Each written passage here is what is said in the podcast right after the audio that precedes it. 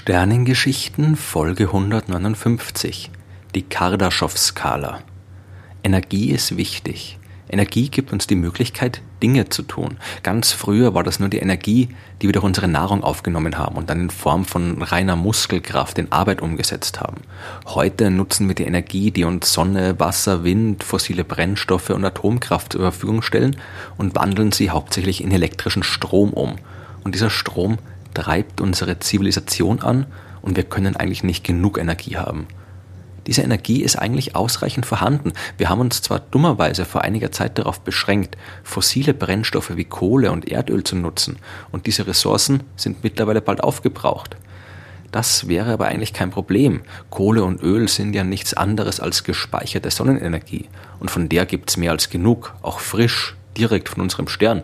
Wir müssten nur damit anfangen, sie auch wirklich zu nutzen. Es wäre auf jeden Fall viel mehr Energie da, als wir derzeit nutzen. Sollte es irgendwo anders im Universum andere intelligente Lebewesen geben, dann sind die vielleicht schon weiter und haben es geschafft, über mehr Energie zu verfügen. Wie man Zivilisationen anhand ihres Energieverbrauchs klassifizieren kann, hat sich in den 1960er Jahren der russische Astrophysiker Nikolai Semjonowitsch Kardaschow überlegt. Kardaschow war einer der Pioniere in der Sowjetunion bei den Programmen zur Suche nach außerirdischen Intelligenzen. In der westlichen Welt hat man zur gleichen Zeit Projekte gestartet, die sich zu den modernen SETI-Programmen entwickelt haben. Im Osten war man nicht ganz so intensiv bei der Sache. Kardaschows Überlegungen haben aber bis heute überdauert und werden immer noch verwendet. Kardaschow hat damals drei grundlegende Kategorien festgelegt. Eine Zivilisation vom Typ 1 sollte in der Lage sein, die gesamte Energie zu nutzen, die auf einem Planeten zur Verfügung steht. Das sind bei der Erde ungefähr 100 Petawatt. Eine 1 gefolgt von 17 Nullen. Und das ist schon deutlich mehr, als wir Menschen derzeit in der Lage sind zu nutzen. Auf Kardaschows Skala der Zivilisationen schaffen wir also nicht mal die erste Stufe. Man schätzt, dass wir 2012 weltweit circa 553 Exajoule beziehungsweise 154 Terawattstunden verbraucht haben. Damit landen wir auf der Kardaschow-Skala bei einem Zwischenwert von etwa 0,72. Das ist nicht wenig, aber wir sind noch weit davon entfernt, alle Energie zu nutzen, die uns die Erde zur Verfügung stellt. Mit der aktuellen Technik kriegen wir das auch nicht hin. Würden wir tatsächlich die gesamte auf die Erde fallende Sonnenenergie mit derzeitigen Methoden nutzen wollen, müssten wir auch die gesamte Erdoberfläche mit Sonnenkollektoren zupflastern. Das wäre nicht nur sehr aufwendig, sondern auch unpraktisch für uns Menschen, denn wir müssten dann irgendwo unterirdisch wohnen. Wir könnten die entsprechende Energie aber auch anders gewinnen, zum Beispiel durch den Bau großer Solarkraftwerke im Weltall oder durch die Entwicklung von Fusionskraftwerken, die wir dann in großem Maßstab einsetzen. Um als Typ 1 Zivilisation durchzugehen, müssten wir pro Sekunde ungefähr 280 Kilogramm Wasserstoff in Helium umwandeln und die dabei frei werdende Energie sammeln. Das wären knapp 9 Milliarden Kilogramm Wasserstoff pro Jahr. Klingt viel, ist aber 100 mal weniger, als man in einem Kubikkilometer Meerwasser finden kann.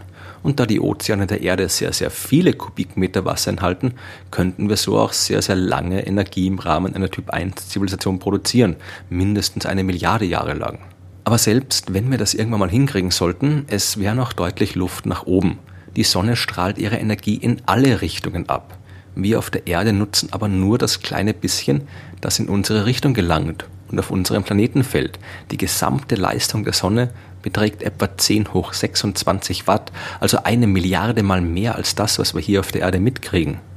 Wären wir in der Lage, die gesamte Energie der Sonne zu nutzen, dann wären wir laut Kardaschow eine Zivilisation vom Typ 2. Die bekannteste Methode, das zu erreichen, ist die sogenannte Dyson-Sphäre. Das Konzept dazu stammt vom Astronom Freeman Dyson und wurde ebenfalls schon in den 1960er Jahren entwickelt. Ganz vereinfacht gesagt hat Dyson vorgeschlagen, eine Hülle um einen Stern zu bauen. Die würde dann dessen gesamte Energie auffangen und bereitstellen.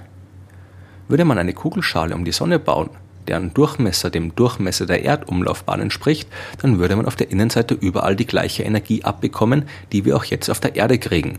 Insgesamt könnten wir aber die ganzen 10 hoch 26 Watt nutzen und wir hätten auf der Innenseite dieser Dyson-Sphäre auch wesentlich mehr Platz zur Verfügung. Die Oberfläche beträgt dann das 550 Millionenfache der Erdoberfläche. Das klingt gut, aber es gibt ein paar Probleme. Auf der Innenseite der Kugelschale würden wir keine Gravitationskraft spüren. Die ganze Masse der Schale ist jetzt überall um uns herum und nicht mehr unter uns, wie es bei den Planeten der Fall ist. Man müsste die gigantische Kugelschale irgendwie in Rotation versetzen, um eine künstliche Schwerkraft zu erzeugen. Wir müssten außerdem in der Lage sein, die Position der Schale im Vergleich zur Sonne zu verändern und zu korrigieren, um zu verhindern, dass sie im Lauf der Zeit zur Seite driftet. Und das ist bei weitem noch nicht alles. Das Material, aus dem so eine Sphäre besteht, müsste unvorstellbar stark sein, um die wirkenden Kräfte auszuhalten und dann ist vermutlich nicht mal genug Material vorhanden. Man schätzt, dass ungefähr 10 hoch 26 Kilogramm an brauchbarem Baumaterial im Sonnensystem vorhanden sind. Das entspricht dem 17-fachen der Masse der Erde. Das ist viel, aber wir müssten das überall im Sonnensystem einsammeln, dabei ganze Planeten wie Mars, Merkur oder Venus auseinandernehmen und die massiven Kerne aus dem Inneren der Gasplaneten holen. Selbst wenn wir das schaffen würden, würden wir damit gerade mal eine Kugelhülle von circa 15 cm Dicke bauen können. Die wäre ein leichtes Ziel für Kollisionen mit Kometen und Asteroiden und anderem Kram, der von außen auf die Sphäre trifft. Aber natürlich gäbe es Alternativen. Statt einer Dyson-Sphäre könnte man auch einen Dyson-Schwarm bauen, also viele kleine Strukturen, die um die Sonne kreisen und dabei möglichst viel von dessen Energie einsammeln. Man könnte dann entweder gleich direkt dort wohnen oder die Energie irgendwie zur Erde transportieren. Man könnte auch statt einer kompletten Schale nur einen Ring bauen. Oder aber man sucht sich andere Methoden, um auf die für einen Typ 2 nötige Energiemenge zu kommen. Die Methoden von Stufe 1 könnte man auf verschiedenen Planeten anwenden und so die Ausbeute erhöhen. Vielleicht kann man sich auch einfach ein bisschen Wasserstoff direkt vom Stern klauen und damit die Fusionskraftwerke antreiben. Wer schon die Stufe 1 erreicht hat, der weiß vielleicht auch schon, wie man Antimaterie in großen Mengen produziert und damit Energie erzeugt. Aber selbst wenn man sich die gesamte Energie eines Sterns nutzbar gemacht hat, kann es noch weitergehen. Denn der Himmel ist ja voll mit Sternen. Warum also diese ganze Energie ungenutzt lassen? Kardaschow hat deswegen auch noch eine dritte Klasse geschaffen. Eine Zivilisation vom Typ 3, wäre in der Lage, die Energie aller Sterne zu nutzen, die sich in ihrer Galaxie befinden. In unserer Milchstraße gibt es ein paar hundert Milliarden Sterne und damit auch noch ein paar hundert Milliarden mal mehr Energie zu sammeln, als unsere Sonne abstrahlt. Dazu könnte man natürlich einfach alle Sterne mit entsprechenden Dyson-Strukturen umgeben. Aber wer weiß, was solchen Zivilisationen noch alles einfällt. Vielleicht kriegen sie es auch irgendwie hin, die Energie anzuzapfen, die in der Nähe des supermassereichen schwarzen Lochs im Zentrum der Milchstraße freigesetzt wird. Oder sie können die Energie nutzen, die bei Supernova-Explosionen entsteht. Hier kann man jetzt wirklich nur noch spekulieren. Theoretisch bestünde auch die Möglichkeit, nach solchen Superzivilisationen zu suchen. Ein Stern, der sich hinter einer Dyson-Sphäre versteckt, der ist zwar nicht mehr sichtbar, aber die Sphäre selbst heizt sich auf und gibt die Wärme ins All ab. Man würde dann anstatt eines Sterns eine schwach im Wärme, also im Infrarotlicht leuchtende Kugel sehen, deren Strahlung sich deutlich von der natürlichen Infrarotstrahlung unterscheidet, die man von Sternen oder Planeten messen kann. Es gab sogar schon Versuche, solche Signaturen in Beobachtungsdaten zu entdecken, aber die blieben erfolglos. Mit der gleichen Methode könnte man auch auf die Suche nach Typ 3 Zivilisationen bei anderen Galaxien gehen. Wenn jeder der oder zumindest ein Großteil aller Sterne einer Galaxie entsprechend modifiziert worden ist, dann würde man das am Licht bemerken, das uns von dieser Galaxie erreicht. Auch danach hat man in den katalogisierten Daten schon gesucht und auch hier hat man nichts gefunden. Aber spekulieren kann man natürlich weiterhin.